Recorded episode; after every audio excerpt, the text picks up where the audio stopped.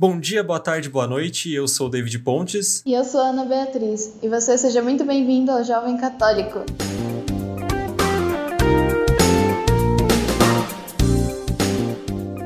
Então, gente, é...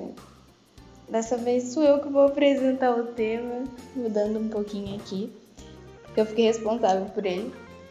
Mas dessa vez vai ser algo muito mais leve, muito mais de boas, até mesmo para conectar mesmo com os jovens, porque todos os jovens, independente da plataforma, seja em livros, seja em séries, seja em animes, seja em filmes, seja em desenhos, e é muito bom que dá para comparar esses herendos até mesmo com a vida de Jesus, porque tem uma tem um termo chamado a jornada do herói que foi criada lá em 1949 por um antropólogo, Joseph Campbell, que ele listou em três atos 17 estágios onde ele contava a história de um personagem que ele nomeou como o herói. E essa jornada do herói é algo que se repete em muitas e muitas histórias, principalmente clássicas. Então, muitos autores, muitas pessoas que constroem histórias, elas meio que estudam essa parte clássica para adaptar.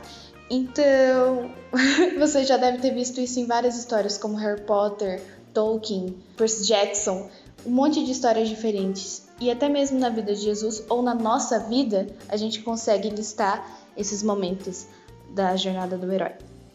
E comigo, nesse tema, nessa conversa, nesse podcast de hoje, nós temos o David, como sempre. Oi, David! E aí, Bia, tudo bom? Como você tá? Prazer estar aqui mais uma vez. Eu tô bem, graças a Deus. E você, como que tá? Eu tô com sono, mas a gente tem que trabalhar aqui. Pois é, isso aí. E também, como convidado de hoje, a gente tem o Milim. Ele também faz parte da Juventude Missionária e ele esteve presente na reunião. E ele também gosta muito desses das histórias, parte de entretenimento. Então acredito que a conversa vai ser muito produtiva. Como você tá, William? Olá pessoal, tudo bem com vocês? Eu sou o William, já participei aqui outras vezes. Estou ótimo, Bia. Muito obrigado por perguntar. E você? Eu tô bem. Estou plena.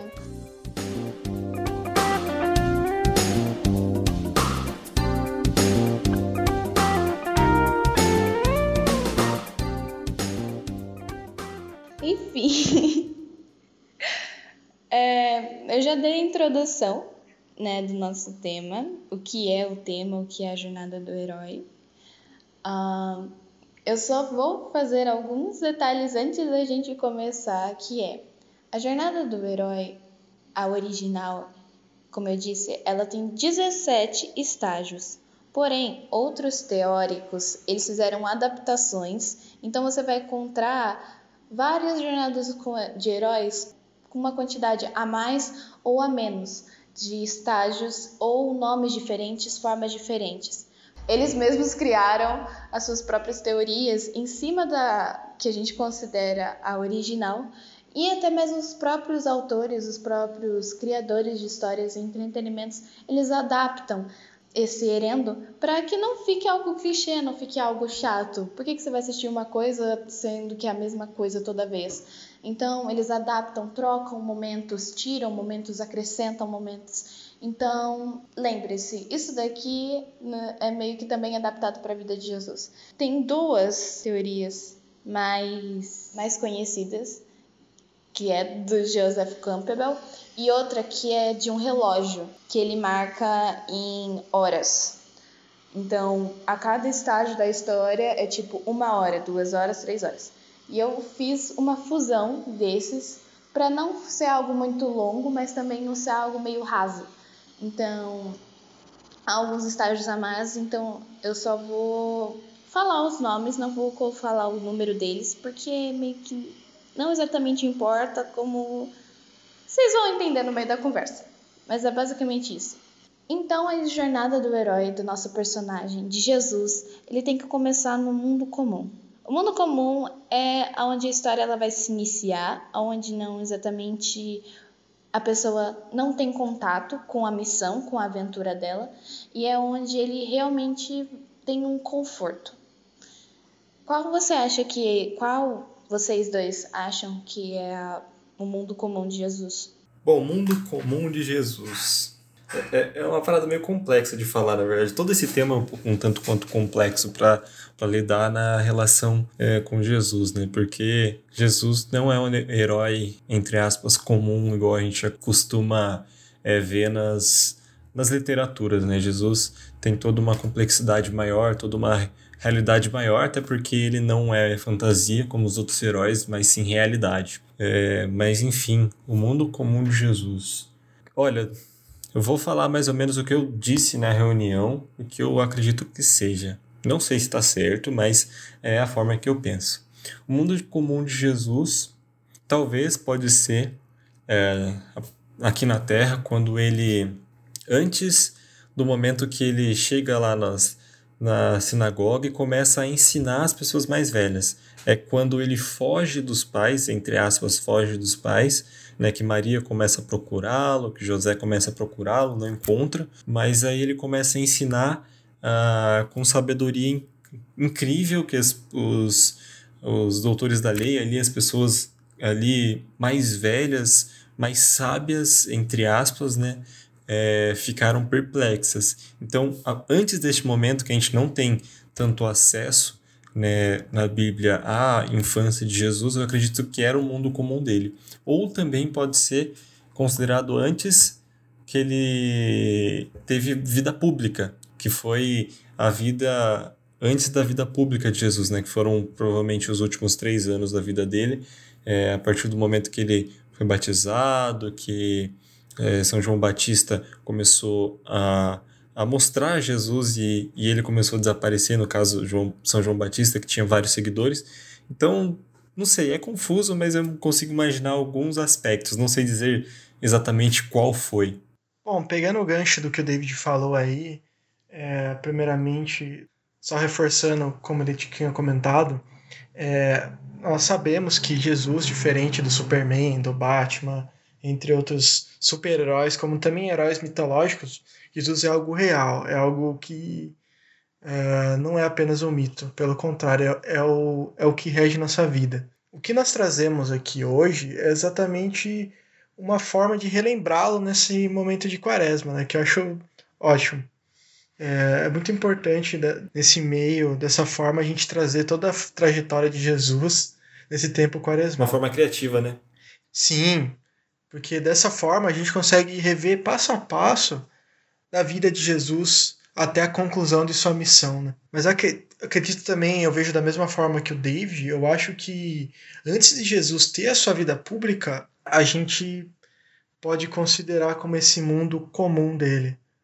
Acho que dá até pra gente considerar, se a gente for pegar lá de Maria, é, talvez se a gente fosse considerar toda a história, talvez o momento antes, quando Gabriel aparece para Maria e, e anuncia, né, que o menino Jesus viria, anunciando que ela ficaria grávida e também passando toda a missão para ela. Mas em relação a Jesus mesmo, eu acredito que seja esse momento antes da sua vida pública. É, provavelmente ele já tinha todo esse conhecimento, porque Jesus sempre foi a segunda pessoa da Santíssima Trindade. Né? Só que ainda não, como é, ele fala mesmo no próprio em Bodas de Caná, não tinha chegado a hora dele ainda, né? Então, eu acredito que esse, esse momento, uh, antes do batizado dele, antes dele se aparecer como uma figura pública, seria esse mundo comum. O William falou uma coisa interessante, né? Que antes de Maria receber é, o anúncio, pode ser também considerado um pouco como é, um mundo comum, entre aspas, porque quando a gente volta lá no primeiro capítulo de João, diz o seguinte: No princípio era o Verbo, e o Verbo estava com Deus, e o Verbo era Deus. Ele estava no princípio com Deus. Ou seja, aqui está falando de Jesus. Jesus estava desde o princípio, desde, todo, desde o início da criação, ele estava com Jesus, porque ele é Deus, assim como as três pessoas da Santíssima Trindade. Então, se a gente pegar para analisar isso, pode ser que o mundo comum de Jesus é desde o princípio até o momento em que ele se encarnou. Né? Então, achei interessante acrescentar isso na fala do Eli. Achei ótimo. Eu ia exatamente comentar sobre essa parte, porque quando a gente vai ver sobre a vida de Jesus, ele não segue uma regra, não exatamente padrão, mas ele é muito mais convencional. Então, a gente pode pontuar dois realmente pontos de vida comum de Deus. Um que pode fazer com que link lá no final da história, que é Jesus sempre esteve aqui, então, como ele sempre esteve aqui, a vida comum dele era quando ele estava ao lado de Deus, antes mesmo de ser encarnado e vindo à Terra. Porém, como um herendo, a gente também pode pontuar a vida de Jesus criança, a vida de Jesus adolescente, onde ele tinha sua vida oculta. Ele vivia, nem mesmo na Bíblia é muito falado sobre a infância de Jesus, sabe? A gente conhece uma coisa ou duas, mas sabe? A gente não sabia como que era a rotina dele e tudo mais. Então essa vida oculta realmente, provavelmente uma infância boa, não sabemos dizer? Uma infância com Maria e José, a gente pode falar que esse mundo comum porque era um momento confortável, já que Jesus sempre soube da missão dele. Porém, colocando ele nessa teoria, adaptando a teoria para a vida de Jesus, a gente, eu acho que dá para pontuar esses dois momentos para o mundo comum. Certo. Depois que a gente já viu qual é o mundo comum do herói, para ele realmente ir para a aventura, ele tem que ser chamado, também conhecido como o chamado da aventura. E é o gatilho para a história realmente acontecer. Pode ser um evento, pode ser realmente uma pessoa chamando, pode ser algo inesperado, sabe? Por exemplo, vou dar alguns exemplos aqui. Em Jogos Vorazes, a Kate, ela não, não tem ninguém que chame ela para aventura, porém há uma situação que chama ela para aventura, que é a irmã dela entrar nos Jogos Vorazes. Então, aquela situação chamou ela para aventura. Ou em Harry Potter, onde o Hagrid, ele vai atrás do Harry e fala que ele é um bruxo, sabe? Isso também pode ser considerado um chamado para aventura. Então pode ser tanto uma situação quanto um realmente chamado ou uma descoberta de um diário ou algo do tipo. Chamado da aventura de Jesus é realmente outra coisa que é meio complicado, porque como eu digo, Jesus sempre soube da missão dele, mas pensando assim na parte humana dele, quais vocês acham que é foi o gatilho inicial para a história dele? Olha, é, o gatilho inicial na minha cabeça, vocês podem discordar, mas é, é são as bodas de Caná, quando Maria, sua mãe, é, pede ajuda para ele, né, porque ele naquele momento tinha acabado o vinho e a gente sabe como que mexe com a reputação dos noivos quando não tem vinho na, na festa lá naquela época. E, e naquele momento Jesus fala: é, mulher, ainda não chegou minha hora. Mas mesmo assim ele faz, ele cumpre o seu primeiro milagre. Então a partir daquele momento ele começou a fazer milagres na sua vida. Então eu acredito que o primeiro chamado foi literalmente de Maria, né, que é o, o claro, na parte humana dele, né, que a gente sabe que Jesus é 100% homem e 100% Deus. E Maria o chamou, é, intercedeu pelos noivos e pediu para que ele ajudasse. Assim ele fez, mesmo ele dizendo que não era a hora dele. Mas a partir daquele momento já virou a hora dele, porque a partir daquele momento ele começou a realizar milagres, né? Que ele foi o primeiro milagre de Jesus. Então, eu acredito que as bodas de Caná foi o chamado à aventura dele. É, eu acredito que esse momento das bodas de Caná, como o David comentou, é, seria realmente talvez esse, esse chamado, né, pela e faz todo sentido o seu primeiro chamado, porque a própria Nossa Senhora intercede por nós, humanos, para Deus, né? No caso que é Jesus. Então, além de concordar com o David, eu acredito que tem outro momento que é, é o batizado de Jesus, né? Que quando João, o próprio João Batista batiza Jesus. E ao meu ver, Acho que seriam esses os dois, os dois momentos, né? Porque ali também foi o ponto que Jesus iniciou sua, sua, sua vida pública, né? Foi a passagem também de João Batista para Jesus Cristo.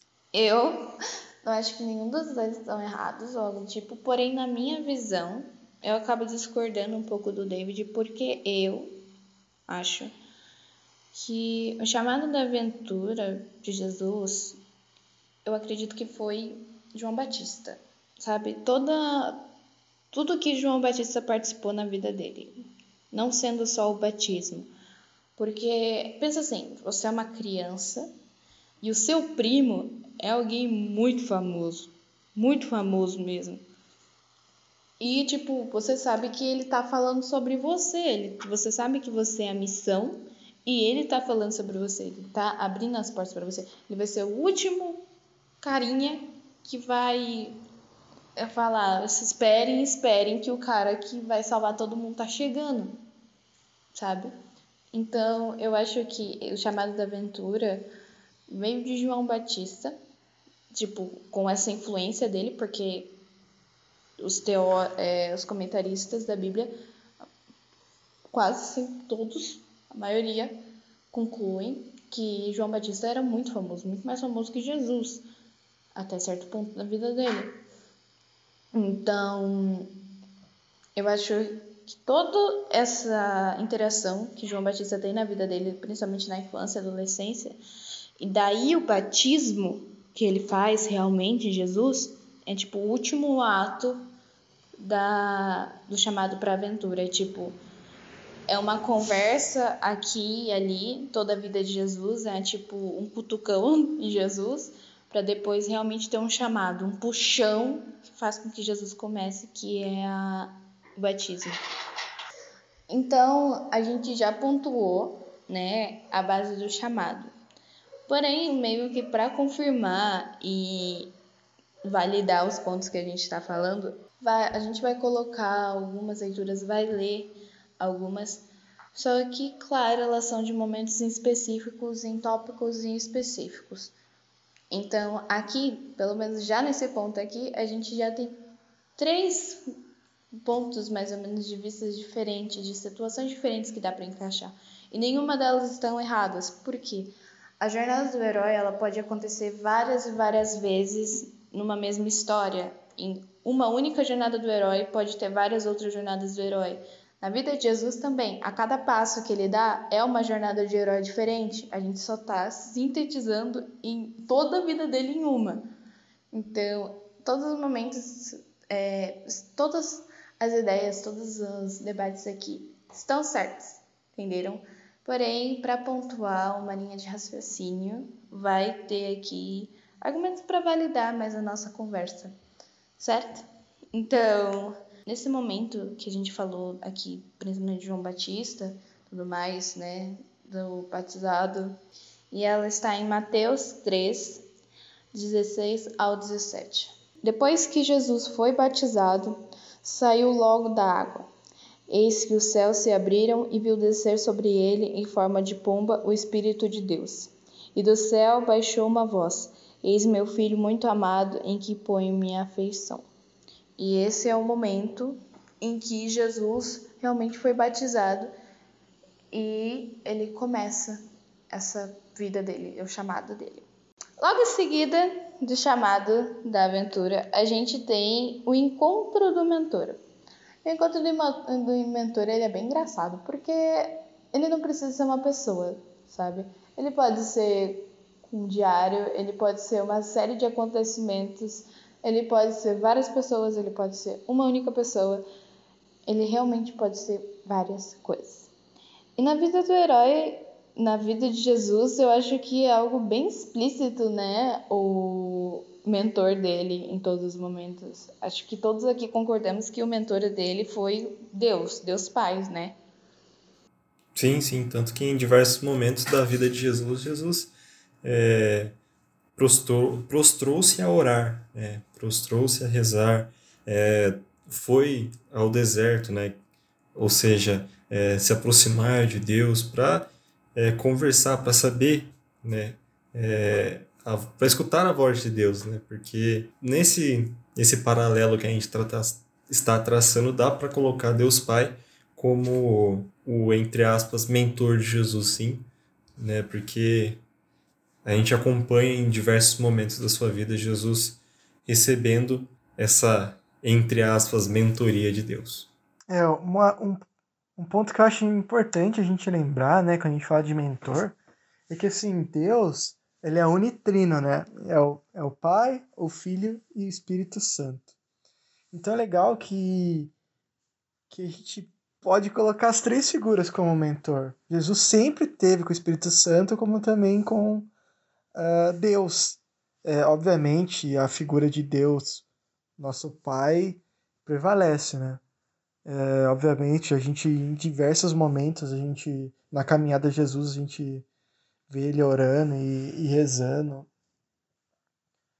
Até seu, seu momento final de, de morte, a gente tem esse ponto. Mas acho que fica claro, né? Que por mais que Deus seja unitrino, a gente tem. Ele, Jesus mesmo é sua própria figura de mentor, né? O próprio Deus. E aqui eu tenho uma pergunta, já que a gente concorda sobre isso. Maria poderia ser considerada um mentor para Jesus? Tipo, eu acho que sim, porém não. Porque, tipo, se você for ver todas as histórias, se não for tipo um Batman da vida que não tem pais, os pais sempre estão presentes e eles podem auxiliar nos momentos. Em tipo, para o personagem ele ser o que ele é, ele viveu com a família, a família auxiliou eles. Então, eu acredito que, por mais que não esteja escrito, não mostre para nós como que foi a vida oculta de Jesus, eu acho que tem muito dedo de Maria na personalidade dele, sabe? Porque querendo ou não, ele, ele é humano e todos os humanos, eles criados pela família, eles vão ter algumas coisas iguais, eles vão ter algum umas vivências diferentes já que foram ensinadas pelos pais. Então, eu acho que Maria, ela pode se enquadrar como mentor, não o maior mentor da história, não o mentor principal, mas um mentor necessário um, pequeno mentor da vida de Jesus. Uma mentora. Eu acho que é, eu acredito. Beleza. É uma, eu acho que assim, a gente pode ver a figura de Maria como realmente a mãe de Jesus, né? Não somente é, nossa mãe, né? A gente pode. Nossa, na nossa história de fé, eu mesmo tenho muitas histórias assim que, que Maria sempre, quando a gente reza realmente com fé para ela, mostra nosso caminho. Mas assim, a gente precisa lembrar que Jesus também era humano, né? Então Maria foi essa, essa figura de mãe para ele também. E, na, é, e a figura materna para qualquer criança é extremamente importante, né? Então acredito que nessa visão, concordo com você, Bia, mas essa completa visão humana. Obviamente Maria, como eu devo comentar anteriormente também, nas bodas de Caná ela foi extremamente importante, né? Talvez, como o próprio David comentou, ela tenha sido esse tenha dado esse início, né, para Jesus esse chamado. Mas eu acredito que seja isso. Bom, eu acho que nessa nesse lado humano, não só Maria, só entre mil aspas, é claro, mas como também José, né? Que José foi pai nutrício de Jesus, né? Pai aqui na terra.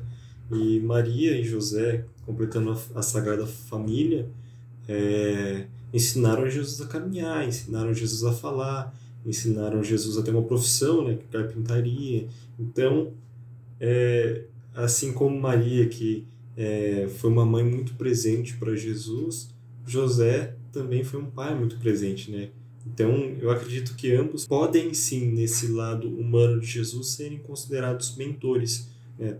até porque, como eu já havia citado, eles ensinaram muita coisa na caminhada de Jesus, principalmente na infância, né? E agora que a gente pontuou o nosso mentor na história do herói, a gente finalmente tem que começar essa aventura. A gente já teve todos os preliminares e agora só resta começar realmente. E aqui tem dois pontos. Porque tem um momento realmente de partida do herói, onde ele sai do conforto dele, tipo, ou da vila, ou da cidade, ou de perto da família, ou da situação onde que ele tá. E tem o que a gente pode chamar de travessia do limiar, que é realmente quando a situação cai em cima do, do herói, do personagem. Porque, tipo, muitas coisas, pegando um exemplo da nossa vida mesmo, muitas coisas a gente aceita, a gente fala, ah, dá pra fazer, mas depois quando a gente realmente entra nessas coisas, meio que cai a ficha, meio que você realmente entende o que tá acontecendo. Então, aqui dá para pontuar, dá para colocar dois pontos de uma vez só, porque meio que eles concluem um, que é o momento da partida e o momento onde que o personagem ele realmente entende, que cai a ficha do que ele está fazendo. E eu acredito que o momento da partida de Jesus é logo do deserto, que quando ele sai do batismo, ele logo vai para o deserto ser tentado pelo diabo e daí meio que ele tem uma purificação interna que faz com que ele esteja meio que começando a ficar pronto para as próximas tentações que vão vir, sabe? Então, pensando na partida, eu concordo em colocar é, o jejum de Jesus no, no deserto, porque é a partir daquele momento onde ele já estava na vida pública dele, ele já sabia o que vai acontecer com ele que iria acontecer com ele, né?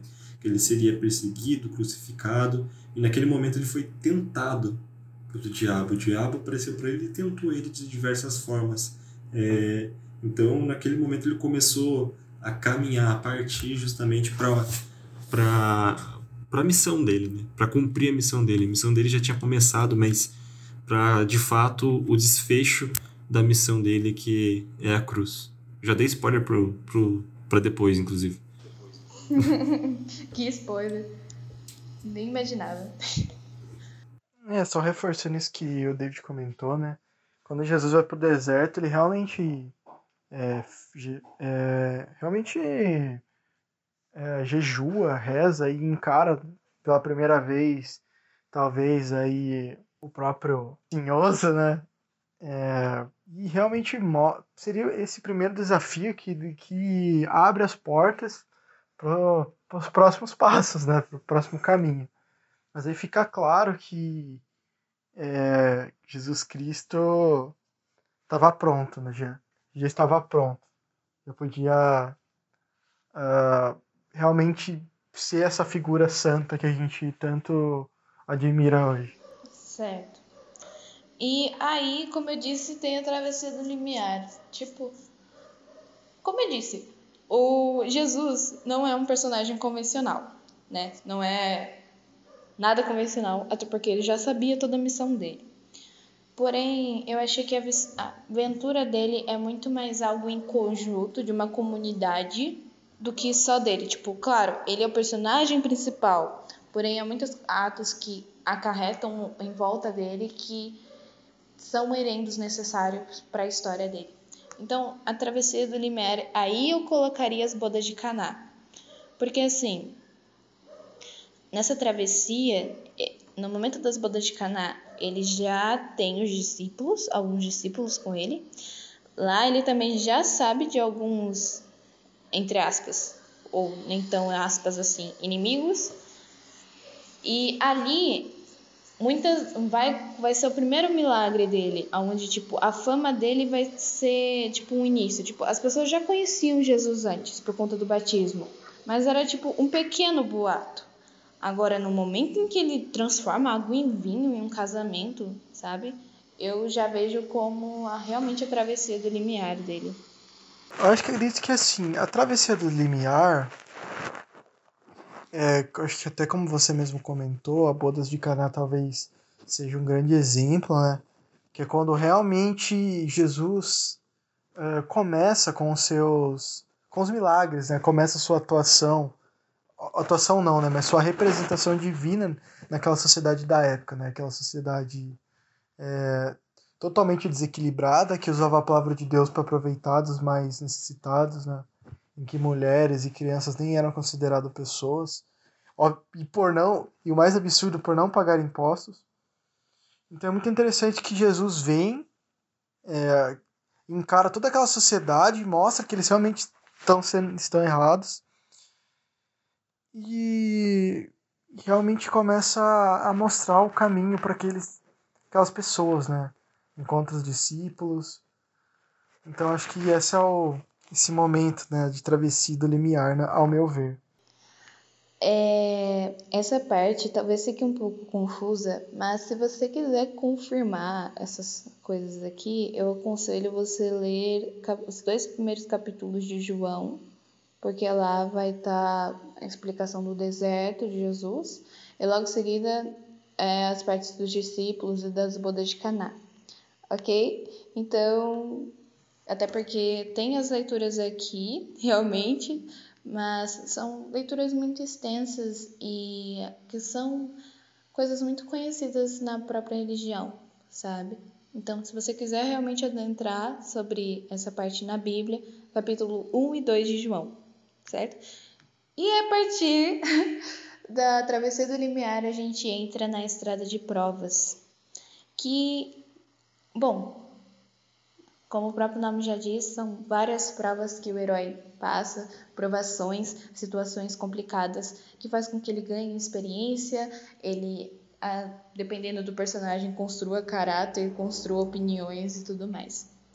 E bem, acho que em Jesus toda a vida dele, né, tipo, já nasceu sendo perseguido e o resto da vida também.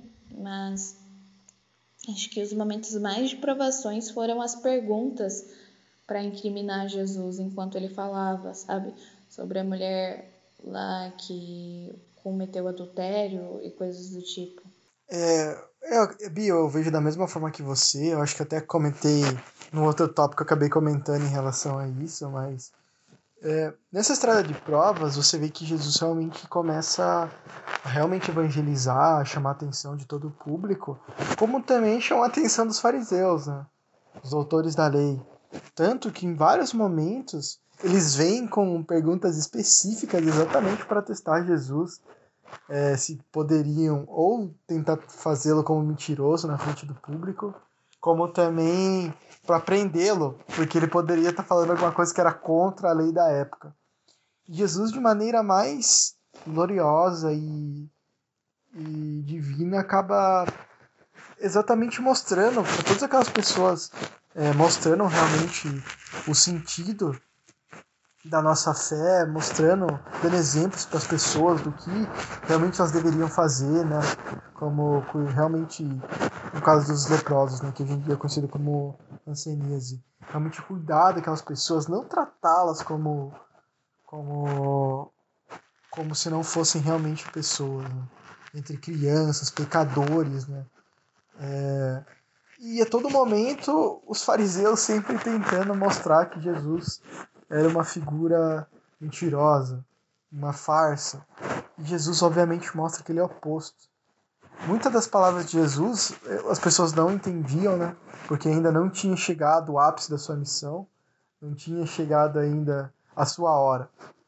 Mas é muito interessante, eu acho que seja essas provações, porque na, nesses pontos, né, que ele foi testar, ele foi testado nessas suas é, evangelizações, Jesus sempre se mostrava firme e sempre mostrava o caminho para aquelas pessoas e também mostrava aos fariseus que eles estavam errados e dava um ponto para eles raciocinarem o que realmente eles estavam fazendo. Bom, eu acho que falar de prova em relação à vida de Jesus é um negócio que a gente vai ficar horas e horas falando porque Jesus teve muitas provas na vida dele. Tanto é que se a gente pegar logo no início da vida dele, o rei Herodes pediu para matar Jesus, né? Matar as crianças, incluindo Jesus, porque tinha medo do que seria o rei dos judeus. Então, ali já começou as provas de Jesus, né? Em vida, tendo pais mais pobres que não tinham tanta condição, já é outra prova. Então, Jesus teve provas a vida inteira, mas para começar os confrontos entre aspas nessa jornada, eu concordo com o que o William disse, o que vocês falaram, que quando Jesus começou a se tornar uma pessoa pública, ter uma vida pública.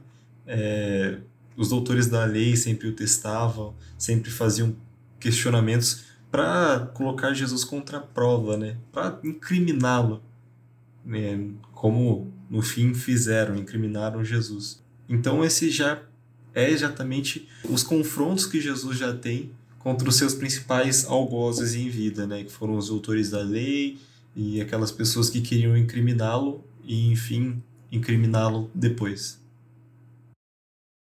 Dá para fazer um podcast só das provações que Jesus passou e como que ele respondeu a elas, sabe? Então é muita coisa, muita coisa mesmo. E todo mundo sabe que a vida dele foi muito difícil, sabe? Ele é essa figura sábia para nós, mas não é à toa. Foi muita dificuldade que ele superou assim de forma gloriosa, mas não foi algo fácil.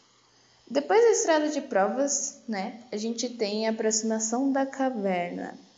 Porque assim, pensa no jogo, o personagem ele fez um monte de missão e ele ganhou um monte de XP, experiência e tudo mais. Só que chega um momento que você tem que começar a se preparar para pegar o boss, sabe? O assim, finalizar o jogo ali e pegar o chefão da do jogo. E a aproximação da caverna é bem o começo dessa preparação para a gente chegar ao final da missão. Porque ali Jesus ele já tinha feito muitas coisas. Ele já tinha passado por diversas provações e já estava chegando o momento em que ele realmente mostraria para o que ele veio, o que, que ele Tipo, ele trouxe muitas coisas, muitas coisas sábias, muitos ensinamentos, mas ele tinha um ponto, uma meta, um, a missão específico. E daí ele ia mostrar. Só que ele podia ser 100% Deus, mas ele também era humano. E com essa aproximação da caverna, da aproximação da missão, é, a gente vê como que o medo humano aparece, o medo da morte, o medo da dor, o medo da frustração. Até, até algo que a gente comentou lá naquela missão, tipo assim, além do medo da morte, imagina o medo da frustração. E se, tipo, toda o que. Tipo, e se desse errado? E se ele não conseguisse salvar as pessoas? Então, essa aproximação da caverna é tipo a primeira crise, é quando os problemas eles viram uma, uma bolha que começa a complicar. É tipo o início da bola de neve, sabe? Esse começo aí do, do ápice, será, não sei, posso, posso estar enganado, mas será que já não é quando Jesus vai lá e parte o pão lá na Santa Ceia? Quando ele já descobre, já sabe, na verdade, que tem de fato um traidor no meio deles, que no caso é Judas, e que ali ele já sabia que o que ele ia enfrentar, que ele ia ser traído, que ele ia ser preso, que ele ia ser torturado, que ele ia ser açoitado, que ele ia ser morto é, na cruz. Então, imagino que esse primeiro momento seja de fato é, ali, na, na Santa Ceia. Né? Esse momento tão rico da nossa fé, a instituição da Eucaristia, mas que ele sabe que ele vai ser traído, que deve ter sido um momento muito tenso né, na vida de Jesus. Bom, eu acredito que seja na Santa Ceia, como o David comentou, e até a ida de Jesus ao Monte Sinai, né? É, eu acho que é onde o próprio David comentou também, que é onde Jesus deixa claro é, sua morte, que ele iria ser traído. É, obviamente, na, até a gente comentou em off, né? Mas é, quando os discípulos ficam, nossa, mas alguém vai trair você, Jesus, sou eu. O outro fica, ah, sou eu. É, mas acho que ali nesse momento Jesus já sabe o que vai acontecer e, e talvez tenha batido a ansiedade humana nele. Sabe, é aquilo, sabe, é igual você comentou, é realmente ele realmente estava chegando na caverna. É esse momento. Tá chegando a hora de finalizar essa missão. Finalizar e tipo é algo muito estranho porque assim ele acompanhou, ele colheu os discípulos, sabe? Ele, ele teve muita fama, ele era muito famoso, muito querido nesse momento. E pela parte divina dele, ele sabia que ele ia morrer. Então, eu acredito que realmente, tipo, pensa assim, você você tá entre seus amigos ali, você sabe que um vai te trair porque por grana. E depois você vai ser morto na frente de muitas pessoas que falou, que acreditou, falou que ele era sábio, que pediu ajuda e tudo mais. Então, pensando assim nesse negócio humano, é, eu acho que é também um sentimento muito de frustração, sabe? Um medo assim, tipo, nossa, doído, é uma dor no peito muito grande. É, eu acho que além disso também, é, ele sabia por tudo que ele ia passar, né? Mas eu acho que isso a gente pode entrar no, no próximo tema. E a partir daí, como a gente tem a estrada de provas, a gente também tem o que a gente chama de crises, que são ou uma ou várias que desencadeiam muitos, muitos problemas assim maiores até chegar ao ápice. E também é conhecido como o ápice da história, onde tá dando tudo errado, você acha que todo mundo vai morrer, que a história vai acabar num total fracasso, que o plano, a missão vai dar tudo errado e você só vai chorar no final. Basicamente. E a gente acredita que esse momento, né, de crises, todas as crises, é o que a gente chama de via sacra, né? Tipo, todo momento é via sacra. Até ele subir lá no monte, a ele ser trocado por dinheiro, aí ele ser açoitado, ser julgado, todo esse momento da via sacra que a gente conhece, eu acredito que seja o momento das crises, que são vários eventos muito tristes acontecendo um seguido do outro. Bom, eu, eu discordo em partes com você, Bia. Eu acredito que uma, eu acredito que o momento da crise é exatamente quando ele sobe para o Monte Sinai e começa a orar. Porque ali Jesus realmente se prepara para realmente aquela dor física, todo, tudo, tudo aquilo que ele sabe que ele vai sofrer. Obviamente, ele já sabia que a morte dele não seria algo simples, que seria algo realmente doloroso. Então, eu acredito que nesse momento seja um momento de crise. Obviamente, ele, ele vai para o monte e começa a rezar rezar, rezar, pedindo forças para Deus, porque realmente aquilo seria seu maior teste, sua maior, sua, sua, sua maior dificuldade, sua maior, realmente sua maior barreira para ser passado aqui na Terra, né? Que seria o que a gente vai comentar nos próximos passos. Né?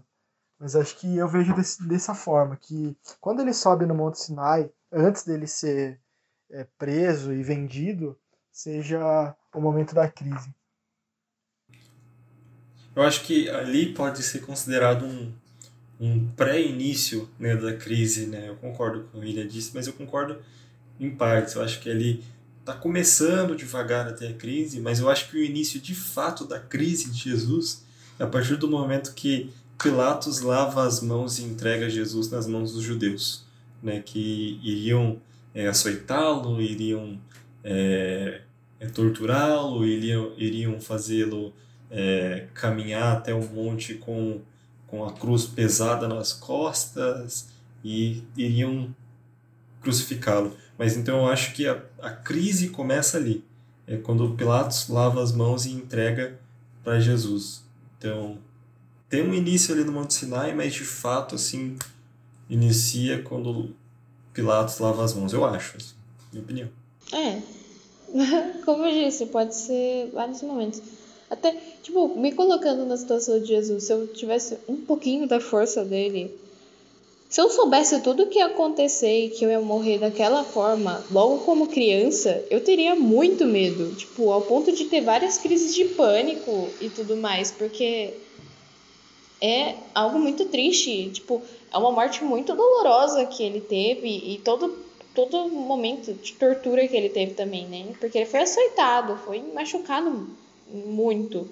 Então, acho que é, talvez fosse o momento que caiu a ficha, porque a gente sabe que Jesus, Jesus já sabia da missão dele.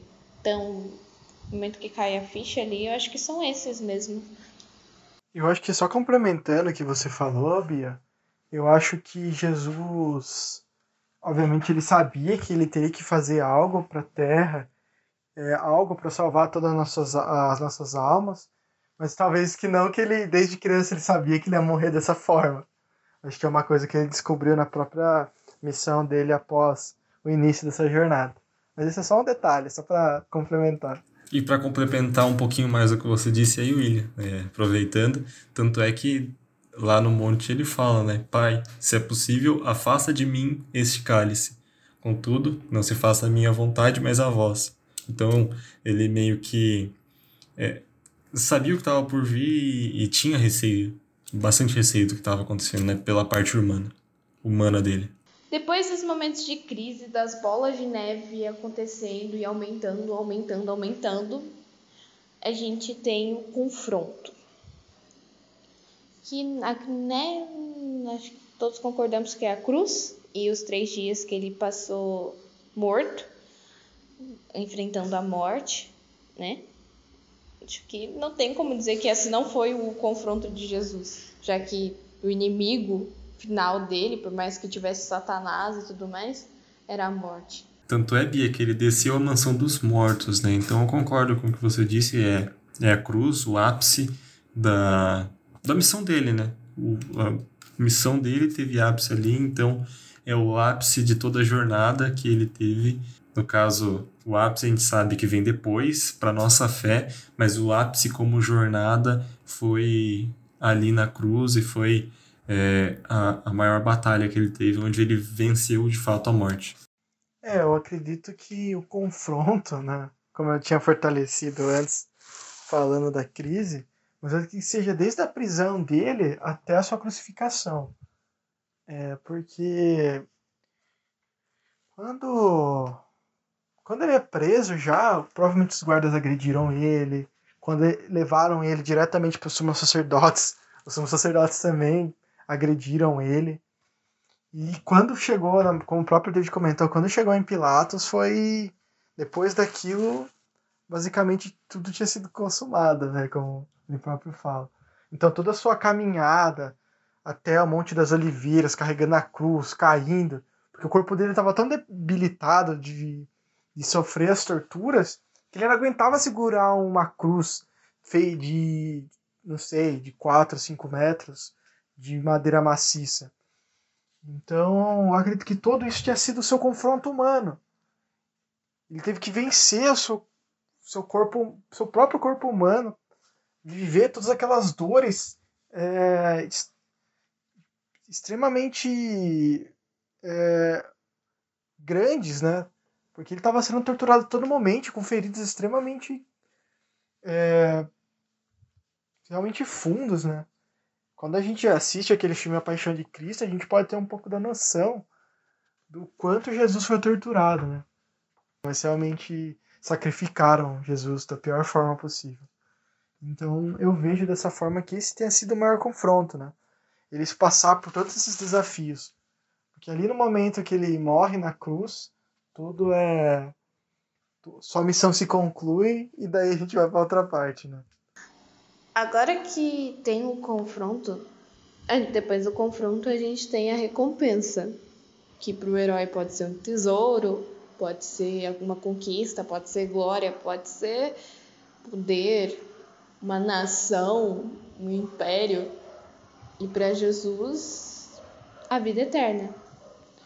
Porém, eu queria pontuar uma coisa, que assim, não exatamente é a recompensa, não foi exatamente por é, parte da recompensa, mas eu acho que ela é consequência, tipo um resultado, que é a Eucaristia.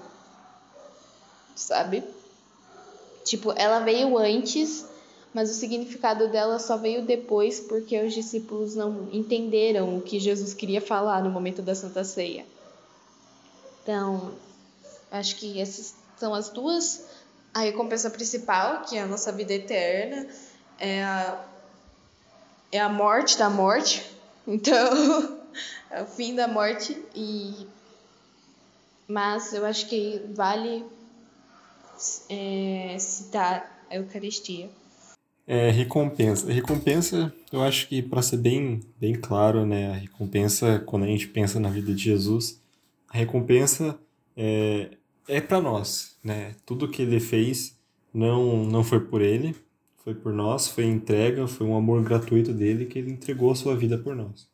É, então, a recompensa que ali na cruz ele teve, quando ele morreu e três dias depois ele ressuscitou, foi nos dar a possibilidade da vida eterna.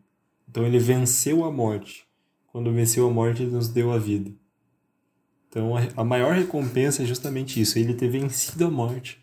E a partir dessa vitória sobre a morte, ele nos deu a possibilidade de ter a vida eterna. Então a vida eterna é a maior recompensa da jornada de Jesus, né? Que ele veio justamente para isso, para remir os nossos pecados e nos dar a vida eterna. É, eu vejo da mesma forma que o David, né? Eu acho que essa, essa recompensa é realmente a nossa salvação, né? Esse, além da salvação, com a morte dele, com toda essa missão, ele deixa uma missão pra gente. Acho que isso talvez encaixe até outros tópicos, eu não vou entrar muito nesse assunto. Mas ele deixa um, realmente um. Além dele. Ele realmente nos dá a salvação, né? Além de nos dar outras coisas. Além de nos dar a missão. Mas é muito interessante porque. Por mais que aquilo, é, a morte dele tenha sido tão dolorosa, mas tudo aquilo, todo esse esforço teve tanto, tanta recompensa, sabe? Ele salvou nossa raça humana. Ele realmente salvou todas as nossas almas.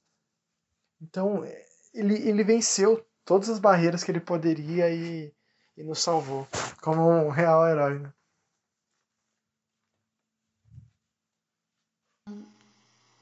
E depois da recompensa, a gente tem o retorno. É, então, o retorno de Jesus, ele tem o, o retorno mais que dá para pontuar, certo? O retorno dele aos céus. Porém, a gente tem uma situação antes na vida de Jesus que talvez, eu não sei dizer se ele esperava, se ele não esperava, se ele sabia, ou eu não sei. Mas é quando ele, os discípulos veem que ele voltou e fica, nossa, agora vai dar tudo certo, agora a gente vai salvar todo mundo, a gente vai distribuir salvação e tudo mais. Quando na verdade a missão de Jesus já tinha acabado, né? Os discípulos não entendiam. Então, o retorno, eu tenho o retorno à Galileia, né? Que está lá em Mateus 28 retorno à Galileia e daí Jesus explica, ensina os discípulos e daí sim o retorno espiritual de Jesus aos céus, né? Que é, se a gente for pontuar a vida comum de Jesus, como o momento dele antes de encarnar, ele está voltando ao mundo comum.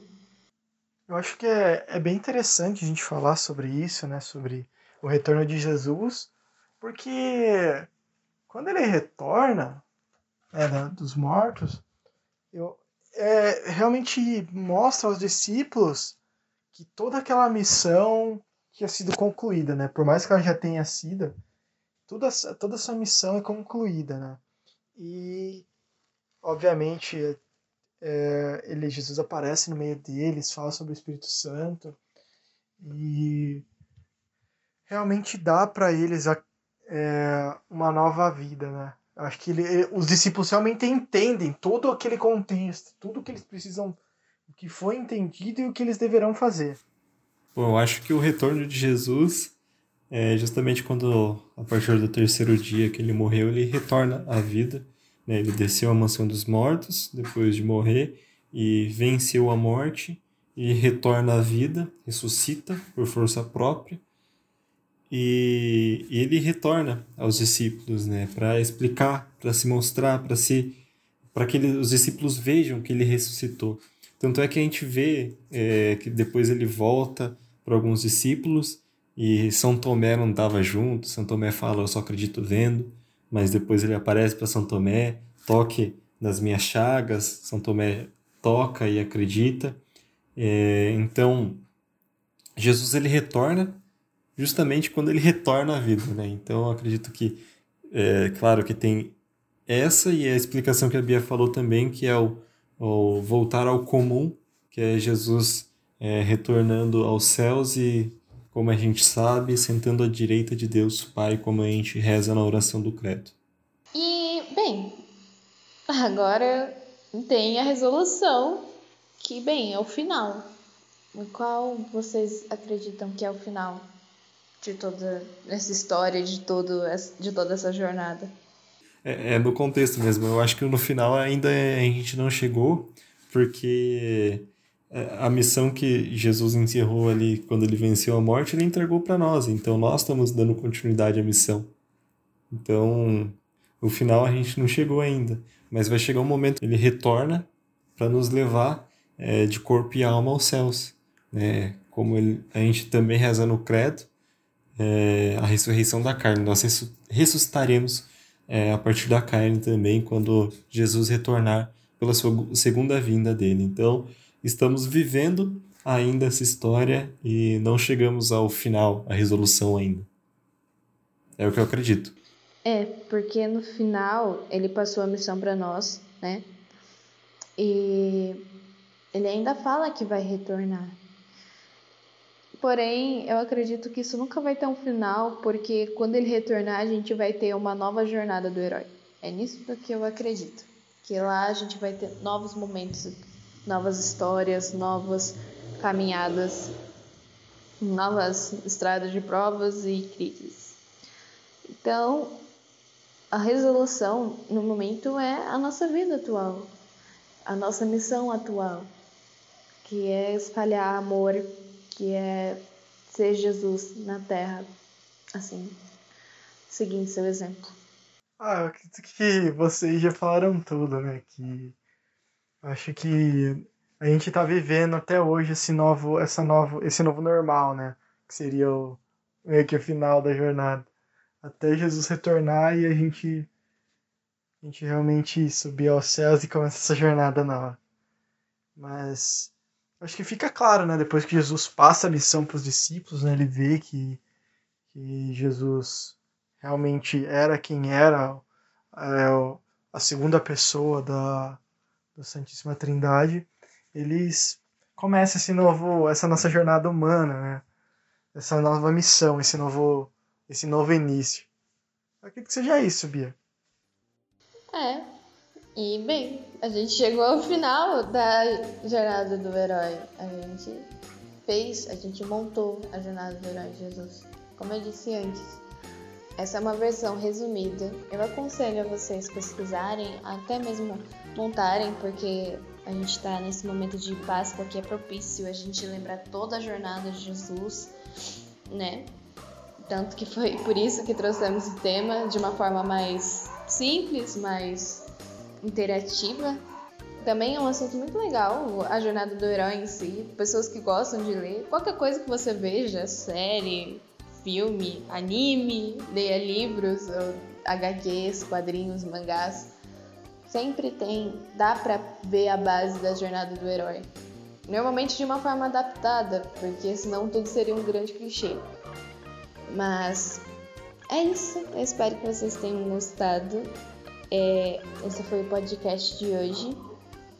E vocês, meninos, o que acharam do tema? Foi, foi um tema bem bacana, a gente conseguiu desenvolver de uma forma bem, é, bem interessante e foi bem dinâmico. Eu acho que uh, as pessoas que estão ouvindo o podcast vão gostar e espero que gostem também. Inclusive, indiquem o Jovem Católico para os seus amigos, indiquem para os seus familiares para a gente é, divulgar cada vez mais a palavra de Deus de forma jovial, dinâmica e da melhor maneira possível. Exatamente. É, eu acho que foi um tema bem legal, Bia, igual você comentou. Eu acho que é muito importante a gente lembrar de toda a vida de Jesus, todo esse sacrifício, porque é isso que a Páscoa deve nos traz, né? A gente é, realmente relembrar toda essa caminhada de Jesus para a gente realmente se espelhar nele, né?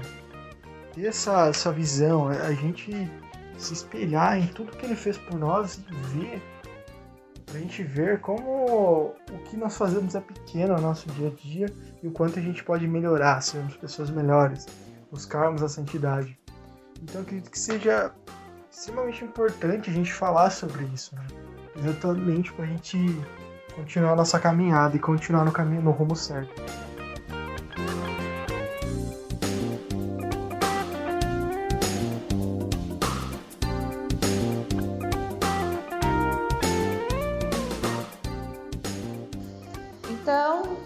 Finalizando mais um podcast, é, eu agradeço a sua presença, William. A conversa foi muito gostosa.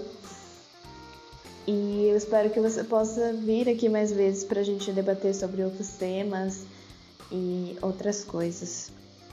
Bom, pessoal, muito obrigado pela oportunidade aí. Eu acredito que sempre é, é uma grande honra estar aqui no podcast, né? É, espalhando a palavra de Deus para as outras pessoas de uma maneira nova, né? De uma maneira jovem. Então, muito obrigado, pessoal. Sempre que é, vocês precisarem, eu vou estar aqui. E vejo vocês por aí. Tchau. David, muito obrigado também por participar da, mais desse programa. Espero encontrar você daqui a 15 dias para gente apresentar um novo tema, um novo podcast, uma nova conversa para nossos ouvintes, as pessoas que nos acompanham. É isso aí, Bia. É muito bacana é, gravar o podcast Jovem Católico. E antes de me despedir, eu quero para, parabenizá-la pelo, pelo andar do podcast, pelo, pelo tema que você trouxe e abordou aqui. Foi muito bacana e eu tenho certeza que quem está ouvindo vai gostar. E só para lembrá-los, a gente tem o nosso Instagram, então segue a gente lá, que é Juventude Missionária CR, que é lá que a gente posta um monte de coisa bacana, a gente coloca curiosidade da nossa fé, a gente está tentando colocar alguns stories lá também alguma coisa dinâmica para você é, acompanhar a nossa fé, ter o conteúdo bacana sobre a nossa fé, porque é muito importante, ainda mais nesse momento que a gente está é, em pandemia, que a gente está em quarentena e está mexendo muito em rede social. Então é importante a gente ver coisas que alimentem a nossa fé e você vai encontrar lá. Então segue a gente lá, Juventude Missionária CR. Só para lembrar você, é, todos os programas estão disponíveis nas principais plataformas de podcast: Spotify, Deezer, Apple Podcasts, Google Podcasts. É só você buscar lá a gente, que tem todos os episódios que a gente já lançou, estão lá disponíveis e você pode escutar qualquer tema, qualquer horário, beleza? E a gente também disponibiliza de forma ao vivo e inédita no Facebook da Paróquia Cristo Rei e na web Rádio Cristo Rei. Vai ao ar é, aos sábados às 11 horas da manhã. Então o nosso próximo encontro está marcado para sábado do dia 10 de abril então a gente se encontra lá. Muito obrigado pela sua audiência e até lá. Então, agora me despeço, convidando vocês para esse domingo no Facebook da Paróquia Cristo Rei para participar da nossa Via Sacra da Juventude Missionária. É, nesse momento de pandemia não podemos nos reunir, mas as nossas atividades continuam, elas precisam continuar sendo presencial ou virtualmente, a gente tem que espalhar a nossa fé. Então é isso, espero que você tenha uma ótima semana, um ótimo dia, uma ótima noite. E por hoje é só. Até a próxima!